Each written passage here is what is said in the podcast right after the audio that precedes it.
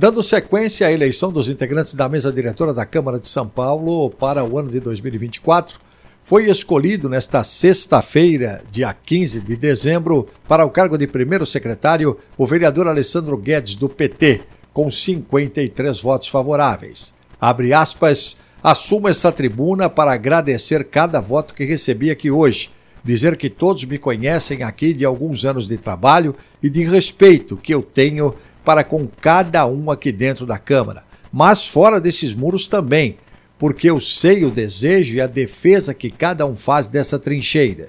Estar na mesa mais um ano ao lado de todos que estão sendo eleitos e do presidente Milton Leite é uma honra para continuar o trabalho que a gente tem feito.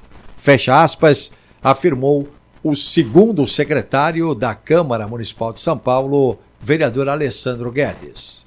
Detalhes no portal da Câmara, sãopaulo.sp.leg.br.